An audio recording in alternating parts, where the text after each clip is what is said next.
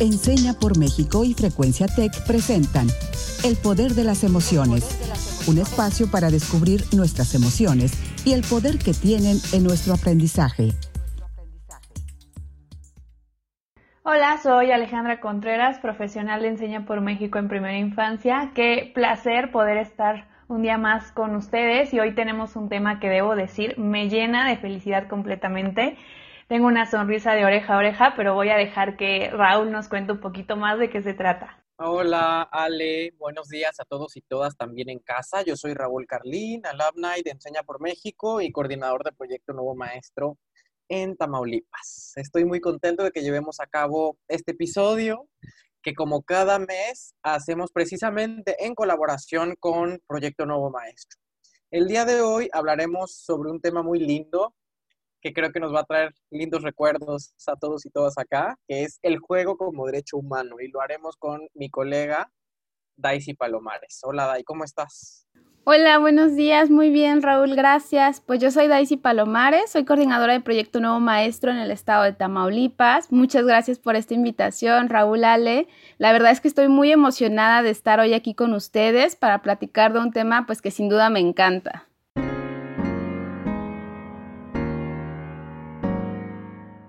¿A qué jugábamos cuando éramos niños, niñas? ¿A qué nos gustaba jugar? ¿Con quién jugábamos? Amo esta pregunta. A mí me encantaba todo juego que implicara ensuciarme con pintura, lodo, tierra. Yo era feliz y regresaba a mi casa despeinada. Recuerdo que me fascinaba explorar la naturaleza, acampar. Incluso aún tengo por ahí guardado un sleeping de cuando era niña, de Plaza Sésamo. Yo ya les había platicado que durante mucho tiempo yo fui scout, entonces me tocó jugar con muchos niños y niñas de diferentes edades y recuerdo que tuve una infancia muy feliz y activa. Ya en mi vida adulta creo que esto se tradujo en una gran pasión por acampar, escalar, hacer senderismo y otras actividades que para mí me hacen sentir que todavía tengo esa niña interior. ¿Y tú, Raúl? Qué lindo escuchar tu historia, Ale. La verdad es que también a mí me parece esta una muy linda pregunta. Creo que no recuerdo haber sido un niño que jugó tanto, pero sí recuerdo que lo hice, o sea, lo, lo, hacía, me gustaba mucho, por ejemplo, correr, jugaba mucho a las atrapadas con otros niños y niñas, a los encantados, este tipo de juegos que implicaban correr y perseguirse unos a otros. Jugaba sobre todo con mis compañeros de la escuela de música a la que fui durante la mayor parte de mi vida en Veracruz, la Escuela Municipal de Bellas Artes. Entonces recuerdo que entre clase y clase de solfeo y armonía y violín y coro, jugábamos en el patio de la escuela y corríamos y corríamos y corríamos. También recuerdo haber jugado con un Game Boy que me regalaron mis papás cuando era niño.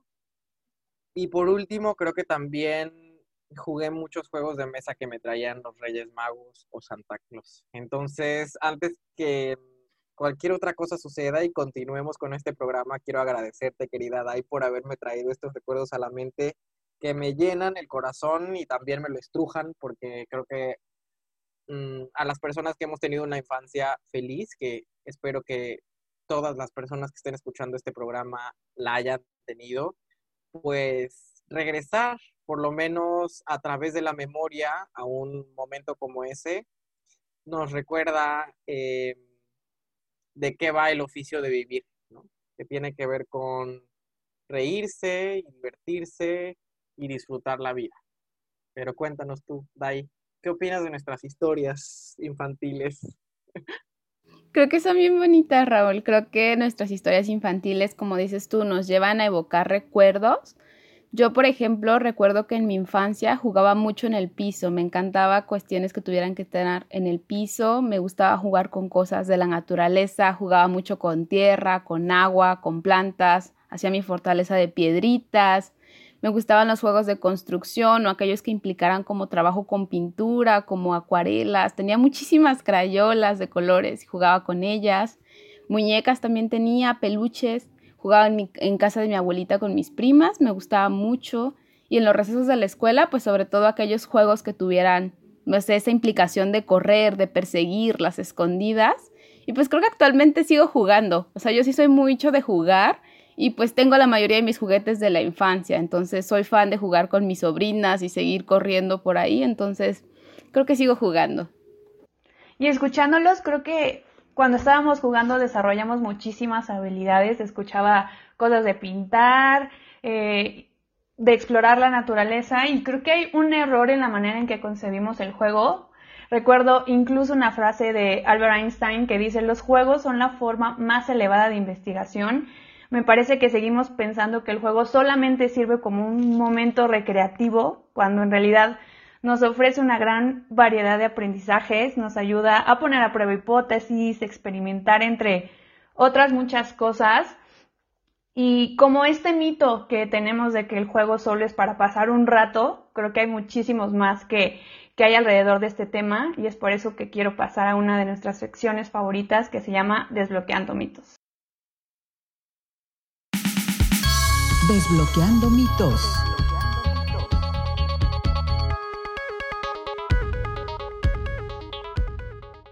Bueno, la dinámica es la siguiente. Yo voy a mencionar algunos enunciados. Raúl nos contará desde su experiencia si considera que es mito o realidad y ahí nos compartirá su opinión de si estamos en lo correcto o no. Entonces vamos a desbloquear algunos mitos. Primer mito o realidad. ¿El juego es un derecho humano? Sí, sí, me encanta contestar esta, este enunciado, esta pregunta con la respuesta de que es una realidad y creo que es algo que em, en muchas ocasiones podríamos pensar que es solo retórica. El juego es un derecho humano. Y no, o oh sorpresa, o sea, constitucionalmente el, Estado mexicano nos garantiza el juego el como, como un derecho humano. Y, lo dice, o sea, está en el artículo cuarto de la Constitución. Disculpen que me ponga tan abogado, pero creo que es importante eh, asumir esta postura en un momento como este, ¿no? Los niños y las niñas tienen derecho a la satisfacción de sus necesidades de alimentación, salud, educación y sano esparcimiento para su desarrollo integral. O sea, me parece que esto que acabo de leer está eh, en la letra del artículo cuarto constitucional, pues deja ver cuál es la mirada de la sociedad, de nuestra sociedad, del Estado que nos hemos dado, de lo que implica ser un niño y una niña y cuáles son todos, todos los elementos que deben estar presentes en la infancia. Incluso en, en, la página web del Gobierno de México también se hace mención explícita que las niñas, los niños y los adolescentes tienen derecho al descanso y al esparcimiento, al juego, a las actividades recreativas propias de su edad, así como participar libremente en actividades culturales, deportivas y artísticas como factores primordiales de su desarrollo y crecimiento. Entonces, Insisto, esto es una realidad, el juego es un derecho humano. Súper bien dicho, Raúl. Cierto, el juego es un derecho humano y así tiene que ser reconocido. Nadie mejor que tú para decirnos esto y pues al final el juego está presente dentro de los derechos de los niños y niñas, ¿no? Es reconocido como tal y como tal también tenemos que darles la oportunidad de esta recreación. Lo que nos mencionas, Dai, es muy importante, es un derecho y nosotros como adultos no lo podemos negar. Busquemos que el juego sea parte de nuestra rutina diaria en el hogar, es una necesidad, como bien lo han dicho. Y eso me lleva a la siguiente pregunta. ¿Solo los niños y niñas pueden jugar? No, yo creo que este es un mito y la verdad es que contesto esto como una invitación, al mismo tiempo un exhorto a que las adultas, los adultos dejemos por un momento de estar tan impostados, tan engolados en esta postura em, adulta, inmutable, inalterable y esta idea de que no podemos jugar. Pues yo creo que esto es un mito. Todos y todas podemos jugar más allá de la edad que tengamos. Entonces, ojalá que juguemos, porque ojalá que nos riamos, ojalá que nos riamos de nosotros y nosotras mismas. Ojalá veamos eh, la vida con más ligereza y nos tomemos no tanto, no tan en serio. Así que creo que esto es un mito. No solo los niños y las niñas pueden jugar. Concuerdo, Raúl, totalmente falso, es un mito. Eh, no solo los niños y niñas pueden jugar, todos y todos, a cualquier edad podemos y debemos pues darnos el tiempo de hacer esto, ¿no? El juego pues como parte de nuestra vida diaria y además el juego nos ayuda, sobre todo en estos tiempos de incertidumbre, a desconectarnos, a despejar la mente, a buscar otras alternativas y fomenta un chorro de habilidades. Entonces creo que el juego nos, nos ayuda a todas las edades y hay que darnos el tiempo de, de hacerlo. Creo firmemente que seríamos personas más felices si nos diéramos esta oportunidad de jugar, veríamos el mundo desde una óptica muy, muy diferente. Y bueno, ahora les tengo la siguiente pregunta. ¿Jugar desvía las metas del aprendizaje? ¿Qué te parece, Raúl? Me parece que este tercer enunciado es un mito. ¿Y por qué creo que es un mito? Pues porque muchas veces pensamos que el juego es un relleno de nuestras clases. O sea, cuando jugamos es porque no tenemos más que hacer o porque hemos planeado mal o se nos, se nos chispoteó por ahí algún, alguna hora que faltó planear y entonces pues vamos a jugar. No está mal jugar por jugar, creo que es lindo, como decíamos, reír por reír y disfrutar la vida. Sin embargo, creo que em, jugar desvía las metas del aprendizaje en la medida en la que no direccionemos el juego. Pero cuando jugamos con propósito, como recién decía, me parece que además estamos utilizando el juego como una herramienta para el aprendizaje, pero con didáctica, ¿no? O sea, con asegurándonos de que nuestros y nuestras estudiantes, además de aprender, lo hagan divirtiéndose. Sí, recuerdo que lo había mencionado en otro capítulo, pero hay una conversación que se me quedó grabada con algún maestro con el que trabajamos en, el equipo de Proyecto Nuevo Maestro y él nos decía, en estos tiempos yo me estoy asegurando de que mis estudiantes no aprendan si no es a partir de divertirse. Entonces creo que esta es la gran oportunidad que, te permite hacer el juego, que, que los alumnos aprendan, pero que lo hagan a punta de diversión. Pero eso solo sucede cuando direccionamos el juego hacia un propósito claro. Entonces por eso creo que esto es un mito. Justo creo que va por ahí, Raúl, como esta parte que tenemos todos y que vemos todos y todas, como de, de jugar como una cuestión que va ajena a los procesos propios del ser humano. Entonces creo que más bien ahí el juego, pues sí constituye una de las formas como más importantes en las que los niños empiezan a obtener conocimientos y competencias que son esenciales, pues no solo para la escuela, sino también para la vida. Y esto creo que también es parte del aprendizaje. Entonces creo que además el juego es como muy provechoso si, como dices tú, lo podemos direccionar y lo ponemos como con un propósito, ¿no? El juego también hace, como ya decíamos hace un momento, un montón de habilidades socioemocionales, pero además nos ayuda a otras cuestiones que tienen que ver más a lo mejor también con cuestiones más conceptuales y que creo que no están peleados, o sea, creo que no están peleados para nada, más bien como que son como que son aliados, podríamos decir hasta son hermanos el juego y el aprendizaje. Bueno, y ahora quiero continuar la conversación preguntándoles, ¿hay juegos para niñas y juegos para niños? Qué bueno que lo preguntas, Ale, porque no quería perder la ocasión para decir que esto es un gran mito y creo que la verdad tengo que decir que es un mito al nivel, o sea, es de esos pocos mitos que me generan incluso frustración, enojo y no lo puedo negar, porque creo que no, hay juegos, o sea, ante la pregunta de ¿hay juegos para niñas y juegos para niños? Yo te contestaría, hay juegos, punto final. O sea, esto de que hay juegos exclusivos para niñas y, juegos exclusivos para niños, me parece que es un invento que nos ha hecho creer este em, constructo social llamado género. dependiendo del sexo del niño o de la niña, con, el que fue asignado al nacer, eso implica que solo va a, poder, va, a poder jugar con tal juego o con otro.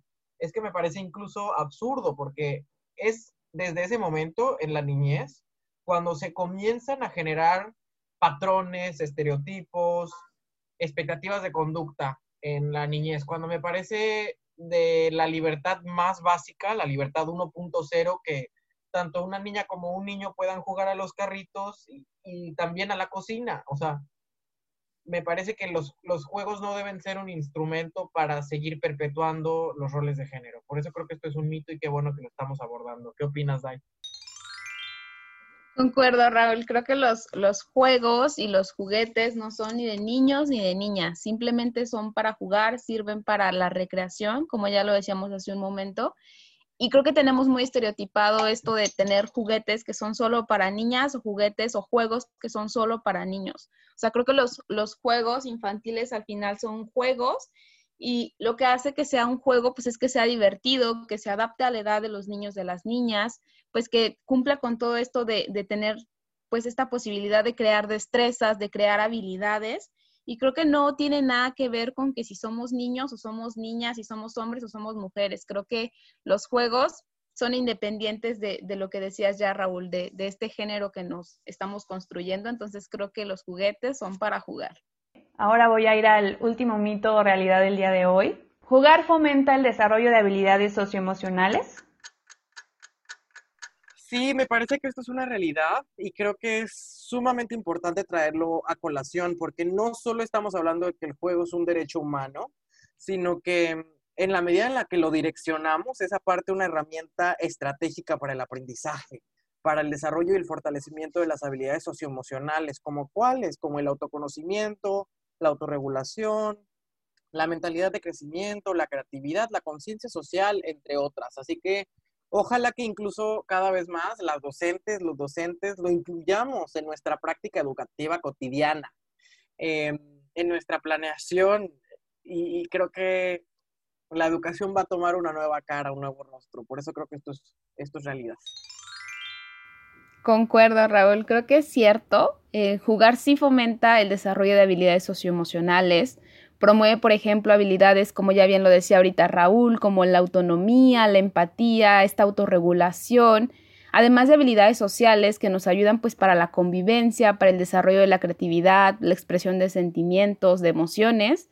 El juego nos ayuda muchísimo, promueve la comunicación, el trabajo en equipo y nos regala un sinfín de posibilidades. Además, el juego tiene esta característica especial, pues de ayudarnos en estas cuatro áreas de desarrollo que son bien importantes para los niños, como es lo cognitivo, lo físico, lo socioafectivo, el desarrollo del lenguaje. O sea, creo que el, juego nos ofrece un sinfín de posibilidades.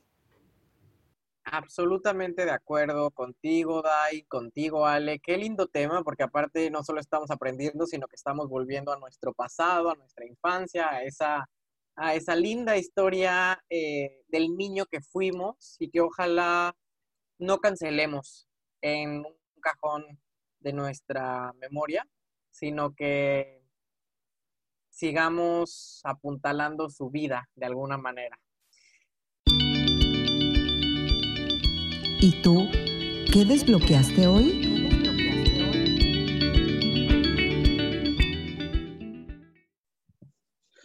Y quisiera compartir que desbloqueo tres cosas importantísimas en esta conversación, las cuales les agradezco a Leida. Uno, esto, insisto, no es una cuestión retórica. El juego efectivamente es un derecho humano y está reconocido así a nivel constitucional y convencional así que debe garantizarse y promoverse entre nuestra niñez. Dos, el juego no es solo un derecho humano, sino que además cuando lo direccionamos es una herramienta potentísima para el aprendizaje. Y por último, tres, no solo la niñez puede jugar, también juguemos las y los adultos que a menudo nos hace falta volver a darle a nuestra vida eh, ese toque del niño interior que ahí persiste. Así que también es una invitación a que juguemos cuáles niños y niñas. Pero quiero escuchar qué es lo que Ale es lo que el día de hoy. Yo creo que al pasar del tiempo nos vamos haciendo algunas ideas erróneas sobre qué implica ser un adulto y nos dejamos justo ahogar por todas estas responsabilidades, pero recordemos que el juego es parte esencial de la vida y lo hemos mencionado todo el programa, nos permite aprender y desarrollarnos de una manera integral. El juego nos ayuda a descubrir nuestro mundo y, a redefinirlo, porque a veces ya tenemos ideas muy preconcebidas y a través del juego te das cuenta que, que era algo completamente diferente. También nos ayuda a mantener alerta nuestros sentidos y es letal, se los juro, ante la estrechez de mente. Siempre en el juego vas a poner en desafío tus creencias, la creencia de los otros tus hipótesis y creo que eso es algo muy valioso. Los invito en verdad a activar ese niño interior que todos seguimos teniendo en verdad y se los juro que no se, lo, no se van a arrepentir de esto, en verdad. Va a cambiar la, la manera en que se relacionan con los otros y cómo perciben su vida. Pero también quiero saber, Dai, tú con qué te quedas el día de hoy. Gracias, Ale. Pues creo que el juego es algo que está presente todo el tiempo, o sea, todo, todo el tiempo está el juego presente. Solo que en ocasiones es cierto, como dice Ale, que con la edad pensamos que ya no debemos jugar o que ya no podemos jugar porque ya somos adultos y ya nos da pena o porque nuestros ritmos de vida son muy acelerados o porque ahorita, por ejemplo, en pandemia tenemos muchas actividades.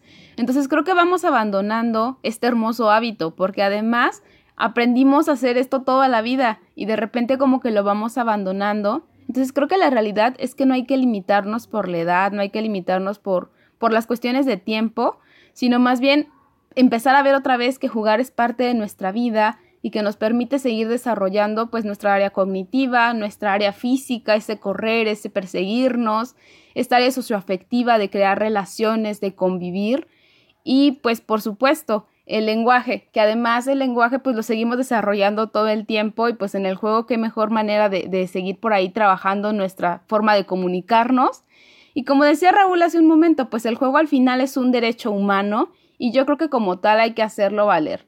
Es decir, nunca dejar de jugar y, y garantizarle también a los niños y a las niñas como este derecho de que tenemos que estar jugando, de que también el juego crea posibilidades y que también el juego, como decíamos hace ratito, es hermano de, la, de los procesos de enseñanza y aprendizaje.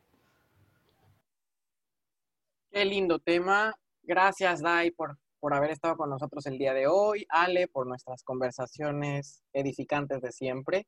Y para seguir pensando esta, pues este tema, este tema tan lindo, queremos invitar a la audiencia en casa a que reflexione sobre la siguiente pregunta. ¿Cuál es la importancia de seguir jugando más allá de la edad que tengamos.